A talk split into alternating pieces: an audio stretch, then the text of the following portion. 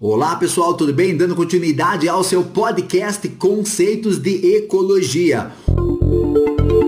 Hoje nós vamos trabalhar alguns conceitos importantes para que você possa compreender dentro da ecologia a ideia da cadeia alimentar. Numa cadeia alimentar, nós teremos organismos produtores, organismos consumidores e organismos também podemos destacar aqui os decompositores.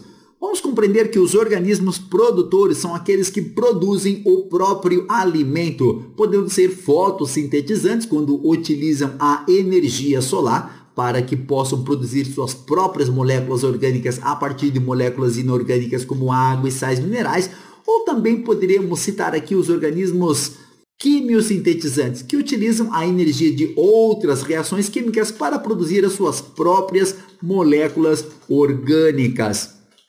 Quando o organismo não consegue produzir o próprio alimento, nós vamos chamá-los de consumidores. Se eles alimentam-se diretamente dos produtores, eles serão denominados de consumidores primários. Por exemplo, as zebras poderiam ser colocadas aqui como consumidores primários. As plantas sempre vão pertencer ao primeiro nível trófico e os herbívoros pertencerão sempre ao segundo nível trófico. Esses consumidores primários, se alimentando diretamente dos produtores, estarão obtendo a energia para a sua manutenção orgânica. Agora vamos imaginar o seguinte: o consumidor secundário ou consumidor de segunda ordem se alimentará do consumidor primário ou consumidor de primeira ordem.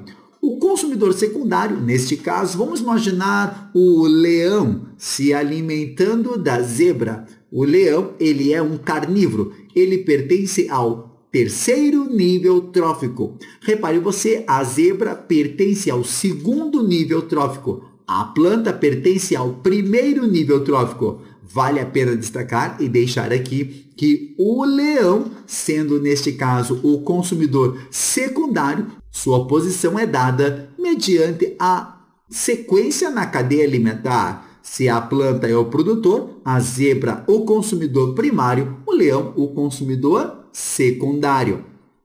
O consumidor terciário ou consumidor de terceira ordem seria aquele que estaria se alimentando do consumidor secundário, o consumidor de segunda ordem.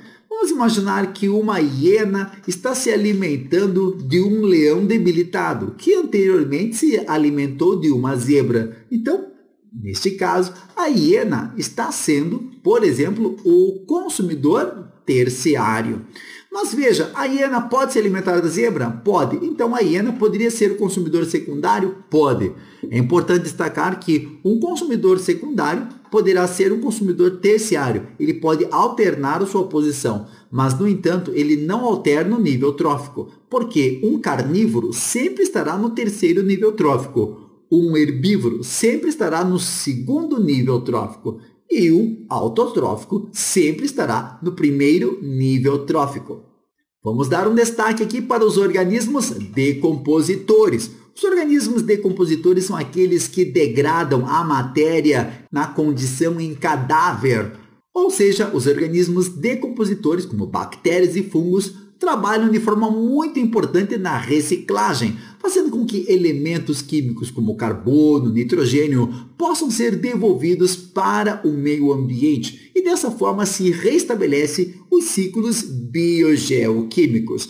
Então fica para você neste áudio, neste podcast, estas dicas muito importantes. O que são produtores, o que são consumidores, o que são decompositores e compreender os níveis tróficos. Primeiro nível trófico, segundo nível trófico e terceiro nível trófico. São dados importantes para suas avaliações em provas de Enem e vestibulares.